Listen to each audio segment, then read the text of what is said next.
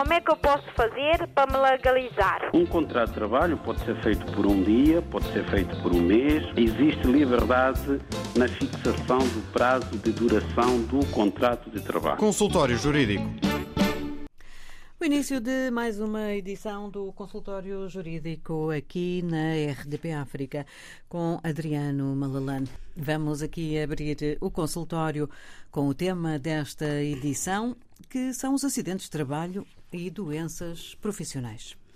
Sem dúvida, é um tema que nos parece eh, muito pertinente e oportuno, na medida em que eh, Portugal, infelizmente, registra um elevado número de acidentes de trabalho, sobretudo nos últimos anos. Já vamos ver os números, mas antes de passarmos para os números, vamos tentar perceber, hum, primeiro, o que é que a legislação diz sobre esta matéria e depois tentar explicar também o próprio conceito de acidentes de trabalho e doenças profissionais.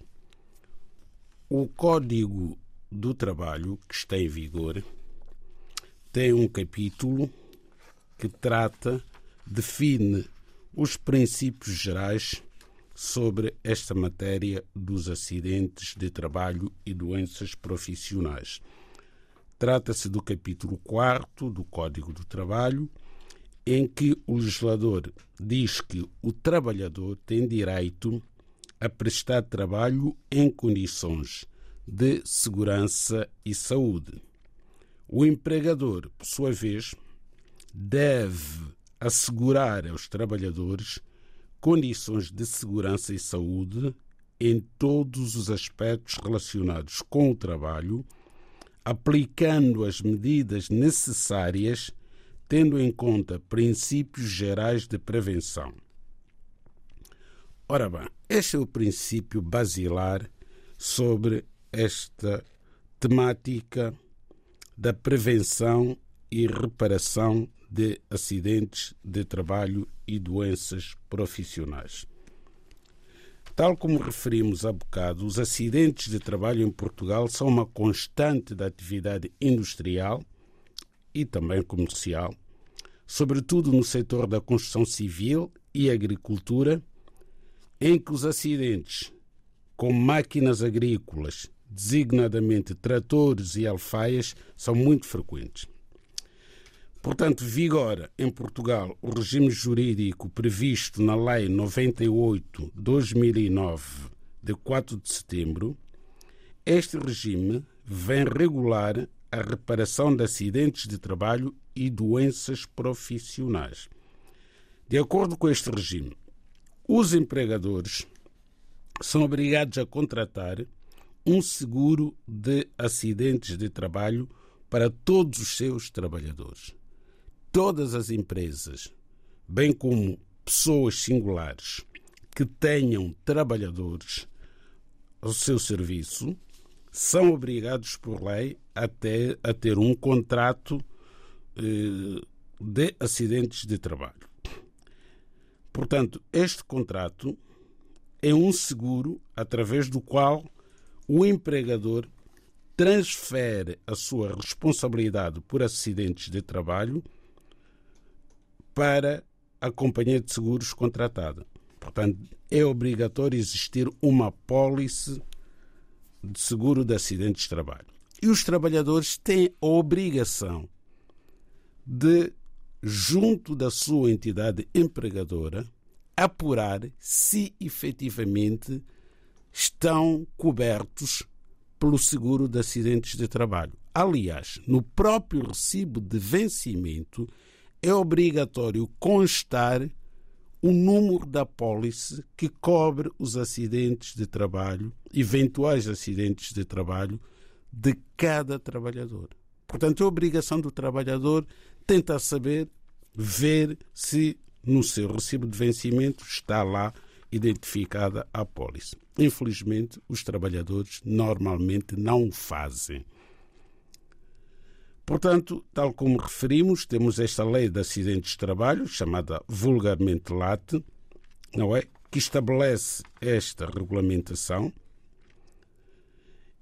e diz a LAT, ou garante à LAT, uma efetiva reparação em caso de acidente de trabalho, considerando alguns casos especiais, estão previstos no artigo 82 da LAT, em que, em alguns casos, em que o empregador não tenha contratado a tal, o tal seguro de acidentes de trabalho, se houver um infortúnio na empresa e um trabalhador sofrer um acidente, pode, de forma residual, o Estado ser chamado a indemnizar aquele trabalhador, a reparar aquele acidente. Mas a responsabilidade primária é do empregador e não do Estado. Nos casos em que o Estado é chamado a intervir, então falo através de um fundo chamado uh, Fundo de Acidentes de Trabalho, que é gerido pelo Instituto de Seguros de Portugal.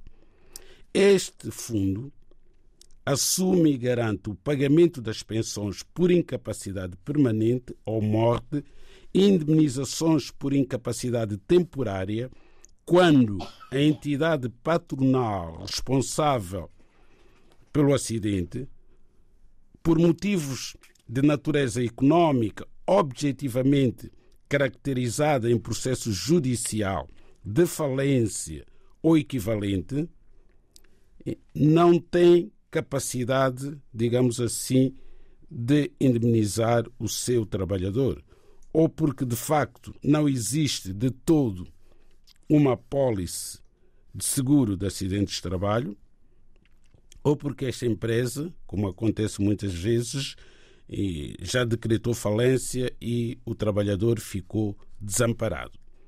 Portanto, é importante, de facto, os trabalhadores ter alguma curiosidade em relação a esta questão da sinistralidade. Só para dar o exemplo, que é público, esta semana a Autoridade para as Condições do Trabalho, portanto, o ACT, hum, divulgou no seu site os números de vítimas mortais eh, de acidentes de trabalho que se registaram no passado ano de 2022. Foram 124 acidentes de trabalho com vítimas mortais, portanto, é um número bastante elevado, mesmo considerando que houve uma redução de 20 vítimas mortais em relação ao ano de 2021. Portanto, de 2021 para 2022, houve menos 20 vítimas mortais, mas ainda assim foram 124 acidentes de trabalho com vítimas mortais. A distribuição geográfica eh, dos acidentes de trabalho coloca Lisboa e Porto nos lugares cimeiros, uma vez que Lisboa teve mais de 25 acidentes de trabalho com vítimas mortais e o Porto mais de 17 acidentes mortais. Isto no ano de 2022. Portanto, esta questão da segurança no trabalho é uma questão que tem que ser levada com muita seriedade. E a autoridade para as condições do trabalho tem os seus inspectores que têm a obrigação de andar nas pedreiras, andar nos estaleiros a verificar se, se as regras de prevenção e segurança com vista a evitar acidentes de trabalho são devidamente cumpridas pelas empresas. Tem havido, do nosso ponto de vista, falta de cuidado, falta de atenção e os próprios trabalhadores também devem receber formação profissional com vista a evitar acidentes de trabalho. E esta formação profissional deve ser dada pelas entidades empregadoras. Aqui também os sindicatos têm responsabilidade sobre esta matéria. Muito bem, todas as partes envolvidas, na verdade, são chamadas a cumprir eh, cada uma o seu papel e dessa maneira garante-se tanto quanto é possível garantir, não é, que o trabalhador desempenhe as suas funções em segurança. Está explicado, apresentado o tema desta edição do consultório jurídico que vai contar também com a possibilidade de participação dos ouvintes. Por e-mail não vamos eh, ter hoje, porque não nos chegaram mensagens, nenhuma participação, mas vamos abrir dentro de instantes então a participação através do telefone, que vai ser hoje o 21 382 0068. Consultório Jurídico, edição uh, deste sábado a contar, já a seguir com a participação do primeiro dos nossos ouvintes, Luís Costa. Muito bom dia, ou boa tarde, se for caso disso. Qual é a situação que quer é, apresentar? É, boa tarde, boa tarde, sim. Então diga. Olha, eu tenho cá uma dúvida eu preciso de pedir ao doutor Malari para me esclarecer mais ou menos, para um gajo poder estar dentro do assunto. Então diga. É, é assim, temos uma empresa que é de segurança que já fiz quatro anos com a empresa. É, e agora, o dono da empresa decidiu de que tens que entregar todos os postos porque eles já não estão na condições de trabalhar para, para os Estados ou assim da empresa de segurança porque ele abriu outra empresa de, de reboque. Percebes? Agora ele quer desfazer todos os segurança negociaram com outras empresas, só que a outras empresas, nas condições que elas querem, porque o homem diz que direito que tens na outra empresa, tipo de efetividade, tens que passar com o mesmo direito para a outra. Mas a, o que está a acontecer é, é tipo um adrabice. Não é verdade? Tu vais ali, eles dão aquele contrato, assinas aquele contrato, e não tens nem daquela regalia, não tem. Então, eu, por minha vez, não passei para a cabeça, não assinei nenhum documento, nem coisa, eu fiquei assim à espera para ter mais informação para saber o que é que eu tenho que fazer ou não. Se é obrigatório queres passar para outra empresa ou se não queres passar para outra para a empresa, o que é que queres, o que é que tens de fazer? Muito bem, vamos ver. É isso que eu queria. Obrigada pela sua participação. Vamos já a seguir saber qual é a resposta para o caso de Luís Costa. Vamos eh, desligar esta chamada. Não temos outra neste momento a chegar. Doutor, então vamos se calhar responder este a Luís Costa. Pois, eh, o Luís Costa eh, já era efetivo, ao que parece, numa empresa de segurança. Portanto, trabalhava numa empresa como segurança e há quatro anos. É muito provável que já fosse efetivo. E o que acontece é que esta empresa vai mudar eh, do setor da atividade, portanto, vai deixar de prestar o serviço de segurança, vai passar a ser uma empresa de transporte, portanto, de veículos avariados, sinistrados, porque vai ser uh, uma empresa de reboques. Vai deixar de ser uma empresa de segurança. E a empresa decidiu, portanto, ceder os trabalhadores que tinha a uma outra empresa, essa de segurança, e está previsto que esta empresa vai receber estes trabalhadores e vão continuar, portanto, a exercer a sua atividade nesta empresa. Ora, o Sr. Luís Costa eh, foi-lhe apresentado um contrato, um novo contrato de trabalho para assinar e teve muitas dúvidas em relação a, a este contrato. Aqui no consultório jurídico teremos muita dificuldade em, em aconselharmos o nosso ouvinte eh, sobre o que fazer com este novo contrato. Não conhecemos as condições em que estava a trabalhar eh, com o anterior contrato e não conhecemos também as condições que lhe são oferecidas agora no âmbito deste novo contrato por esta nova empresa. O que é que nós sugerimos?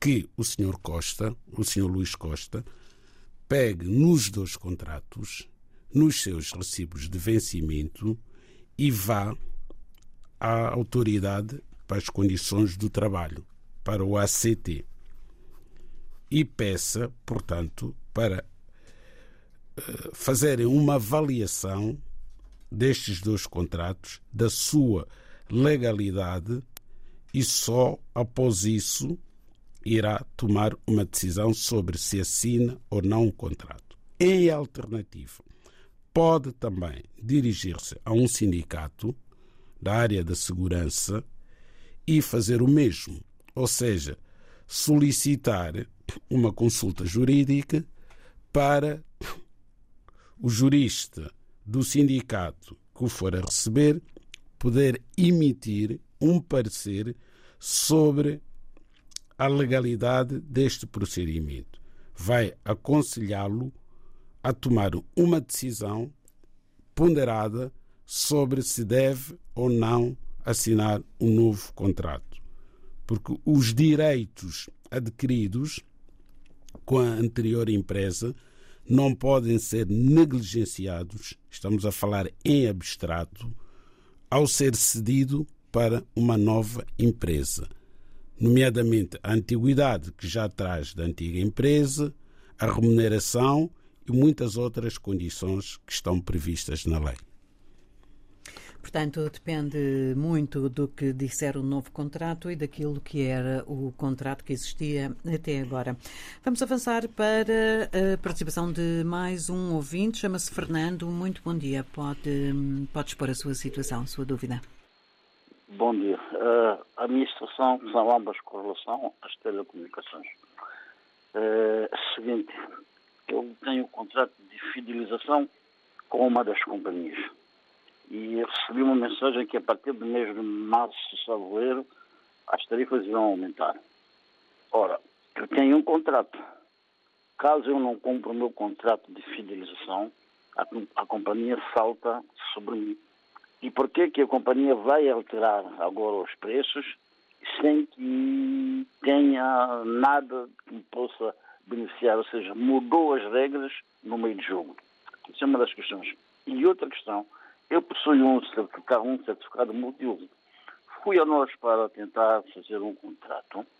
E dizem que, pronto, sim, o certificado multiuso é tomado em consideração para os respectivos descontos de acordo com a lei, mas só depois de três meses, ou seja, não é de imediato. Gostaria também que me informasse se isso é legal ou não e, caso não, o que, é que eu devo fazer por isso. Obrigado, doutor Eduardo Malalano e bom dia. Obrigada. Vamos eh, então passar eh, já de seguida a responder a este ouvinte. Bom, temos aqui eh, dois casos. O primeiro tem a ver com as telecomunicações, em que as empresas que prestam este serviço têm contratos que prevêem a fidelização de dois anos. E durante esse período de dois anos, se o cliente destas empresas rescindir o contrato ou quiser eh, transferir, mudar o contrato para uma outra companhia, é obrigado a pagar, portanto, os meses que faltam para completar o período de dois anos de fidelização. Essa questão foi discutida até no Parlamento, várias vezes já foi discutida. As companhias eh, a começar pela ANACOM, que é a empresa que tutela, portanto, é o departamento, é o instituto que tutela as, as empresas de telecomunicações, argumentam dizendo que há um investimento em equipamento, na melhoria da qualidade de serviço e esse investimento tem que ser pago, daí a necessidade de haver fidelização para permitir que as empresas investam em, com segurança no que diz respeito ao retorno, digamos assim, desse mesmo investimento. Bom, este argumento, do nosso ponto de vista, é falacioso.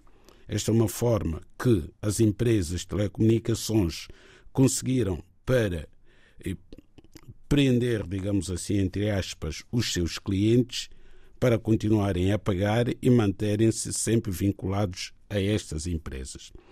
Mas este é um assunto que vai muito para além destas empresas, porque o próprio governo não, não se mostra muito interessado em mudar as regras do jogo.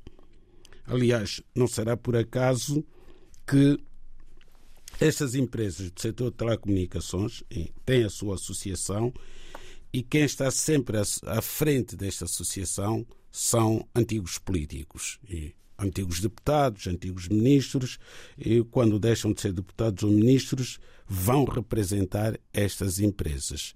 Portanto, por aí está tudo dito. Agora, esta questão do aumento do preço do serviço que é prestado dentro deste período de fidelização, pouco a fazer, uma vez que no próprio contrato que nós assinamos, isso está previsto. Portanto, o que está errado aqui é a lei. As empresas dizem estar a cumprir a lei, e é verdade, só que esta lei é feita mais a pensar nas empresas do que nos consumidores. No que respeita ao testado médico multiusos, é uma questão também que uh, o legislador devia prestar mais atenção sobre isto. Também tem muito que ver com a primeira questão que nós abordamos. Por exemplo, quando alguém vai rescindir um contrato com estas empresas, eh, no contrato eh, não deixa de vigorar no dia em que o cliente decide que vai prescindir de serviço, ainda emitem mais uma ou duas faturas se for necessário antes de cancelar um contrato. Mas aqui no certificado multiusos não vemos de facto motivo para a pessoa, portanto, que tem a deficiência que motivou a emissão deste atestado multiusos não poder desfrutar, digamos assim, dos benefícios que resultam desta situação de deficiência imediatamente no momento em que apresentou o contrato. É deferido, digamos assim, é deferida a produção de efeitos para três meses, que é para, enfim, até lá é tratada como se não tivesse deficiência. Aqui também não faz sentido. Mas pronto, esta questão tem em Portugal uma associação especializada neste tipo de questões, que é a DECO, que é a Associação de Defesa do Consumidor, eh, que também aconselha, digamos assim, os consumidores em geral sobre o que devem fazer perante situações como estas. Portanto, podemos também sugerir ao Sr. Fernando que contacte a DECO melhor do que nós, porque a DECO está especializada nesta área do direito do consumo, irá esclarecer o Sr. Fernando da melhor forma em relação a estas duas questões que acabou de colocar. Consultório Jurídico, fazemos agora uma pausa para a música e mantemos disponível o 21 382 0068.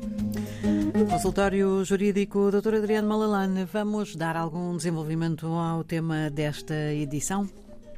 Sem dúvida, eh, julgamos nós que este tema é feito a pensar, sobretudo, naquelas pessoas que não conhecem os seus direitos e não sabem o que fazer quando são confrontados com o infortúnio na, na execução, digamos assim, da sua tarefa. Deixa-me deixa fazer uma, uma pergunta, se me permite. Mesmo que a pessoa tenha uma noção dos seus direitos, às vezes não considerará que é demasiado arriscado fazer valer esses direitos, porque em certas situações isso até lhe pode fazer perder um emprego que às vezes não está muito seguro.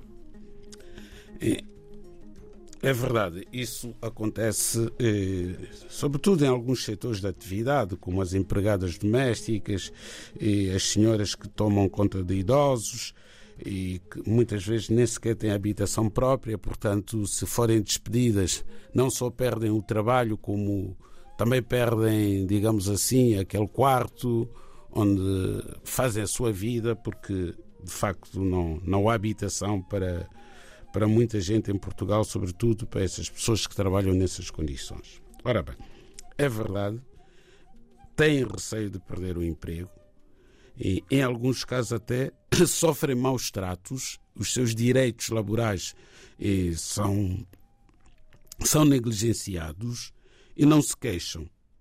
E, como tudo se passa dentro de quatro portas, é muito difícil fazer prova, mesmo em tribunal. Mas, bom, vamos admitir, vamos acreditar que os empregadores também têm consciência de que as pessoas têm direitos e não só deveres. Mas no caso dos acidentes de trabalho, seria muito, muito errado do nosso ponto de vista a vítima de um acidente de trabalho não procurar eh, tratamento médico, hum, que é da responsabilidade da companhia de seguros para a qual tiver sido transferida a responsabilidade pelos acidentes de trabalho para entidade patronal. Temos conhecimento também que, quando os acidentes não são muito graves, os próprios supervisores aconselham os trabalhadores a não fazer a participação do acidente de trabalho ou a beneficiarem apenas dos cuidados médicos e não participarem o acidente no Tribunal de Trabalho para receberem a indemnização a que têm direito. Mas aí as pessoas também têm culpa, porque as pessoas não se interessam por saber os seus direitos. Toda pessoa que sofrer um acidente de trabalho tem o direito de fazer a participação desse acidente no Tribunal do Trabalho da área de residência, por forma que seja apurado o grau de incapacidade resultante do acidente de trabalho e, em função desse grau de incapacidade, a pessoa será indemnizada. O perito médico do Tribunal de Trabalho vai avaliar aquele acidente, vai determinar o grau de lesão que o sinistrado sofreu e vai convocar a entidade patronal, a seguradora e o próprio trabalhador para uma audiência de partes, uma tentativa de conciliação, em que, com base nos critérios legais, o procurador vai apresentar digamos assim, uma proposta de reparação daquele acidente. Muitas vezes, se o empregador tiver transferido a totalidade da responsabilidade por acidentes de trabalho para a companhia de seguros, vai ser dispensado daquela audiência e será a companhia de seguros a resolver o problema com o seu trabalhador. Mas o que é que acontece muitas vezes, sobretudo no setor da construção civil? onde há maior sinistralidade. Os empregadores contratam a apólice de seguro por acidentes de trabalho para os seus trabalhadores por um valor inferior à remuneração do trabalhador. Portanto, e o trabalhador muitas vezes também, pensando que está a beneficiar em porque os descontos para a segurança social não são tão altos, porque depois recebe por fora a diferença, consente aquela situação. Até o dia em que sofre um acidente grave. Tendo a entidade patronal transferido a sua responsabilidade pelo mínimo legal, salário mínimo, e por vezes o trabalhador até recebe acima ou muito acima do salário mínimo, a companhia de seguros só vai aceitar a responsabilidade por aquele valor que foi transferido. Portanto, pode-se dar o caso de a indemnização podendo chegar a 10 mil euros, por hipótese, o trabalhador receber apenas 4 ou 5 mil euros, porque foi apenas transferida a responsabilidade por um determinado valor. Quando é assim, o trabalhador tem o dever de provar que recebe mais do que o valor transferido. Só que normalmente essa diferença não é paga nem através de transferência bancária, nem através de cheque. Portanto, estas situações, infelizmente, ocorrem no mercado de trabalho em Portugal. Vamos ouvir o tema inteiro numa outra oportunidade agora e porque estamos perto do fim desta edição, avançamos para o contacto com Augusto Nhaga. Viva, boa tarde, pode, pode expor a sua questão. Olá, muito boa tarde, uh, cumprimentar, cumprimentar a ambos, o Dr. Adriano Malalane e a si. Olha, a minha dúvida é muito, uh, é muito rápida. Eu queria só fazer aqui uma pequena questão que é o seguinte: uh, eu vou abrir uma microempresa uh, a partir deste mês e gostava só de saber de uma questão que é, que, que é os escritórios de contabilidade. porque a minha, a minha contabilista disse que exigiu que eu tinha que fazer um contrato de fidelização para que ela me pudesse fazer as, as, as, para ter direito à, à, situação da, das contas da, da conta ordenada. Uh, mas eu não sei se isso é válido ou não. Muito bem, fica a questão. Não sei se isso é válido, se, se, se isto está nos, na, na, legislação, uh, se, se, se, isso é, é, é válido para, para as empresas, se, se essa obrigação, pronto, está na Constituição. E esta, esta, era, esta era a minha, a minha dúvida. Vou-lhe vou vou vou só pedir se, se, se, pode ser um bocadinho mais preciso. Fala de fidelização em relação a quê? Não, porque ela disse que para, um, para que eu possa ter direito às situações de, de, de, de, me, de trabalhar para a minha, uh, para ser a minha contabilista, neste caso, eh, eu tenho que ter fidelização com ela, senão não, não, não é possível. Uh, não é possível eu, eu, eu pedir os serviços de, de, do, do, seu escritório. Muito bem, vou-lhe pedir então que desligue e que uh, volte a escutar a rádio. Vamos responder já de seguida. Ok. Doutor Adriano Malalane. Bom, estamos aqui perante um contrato de prestação de serviço. Portanto, está previsto na lei, está regulado na lei. E, portanto, os contabilistas prestam serviço de contabilidade aos seus clientes.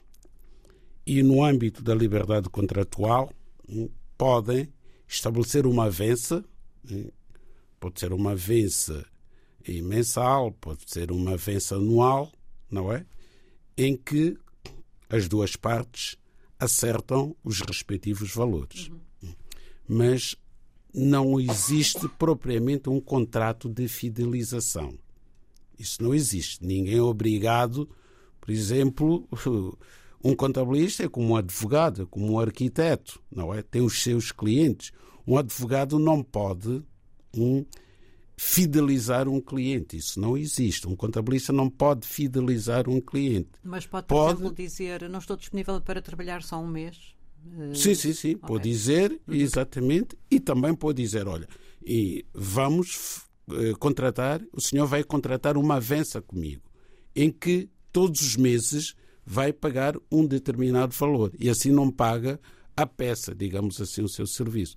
Portanto, só que o nosso ouvinte Augusto Nhaga fala de fidelização. Isso não existe de todo. O senhor é livre de aceitar e ter uma vença com esta senhora contabilista ou trabalhar eh, de outra forma, noutro regime, com a mesma ou com outra, se achar que eu penso que ela terá pedido uma vença, muito concretamente. Poderá ter sido uma vença. Olha, o senhor vai contratar uma vença comigo durante o período de um ano, ou durante Exatamente. o período de dois anos. Mas o senhor pode. Pode a meio... contrapor ou pode procurar outro sim, sim, contabilista. Sim, exatamente. E também, se cessar a vença, não há aqui lugar a nenhuma indemnização, desde que estejam pagos os serviços prestados. Portanto, são os honorários que estão em causa. Não há nenhuma quantia que a contabilista poderá eventualmente exigir a título de indemnização por não ter cumprido o período da avança contratado. Muito bem, fechamos aqui este consultório jurídico. Já sabe, no próximo sábado há uma nova edição e pode enviar as suas dúvidas por e-mail.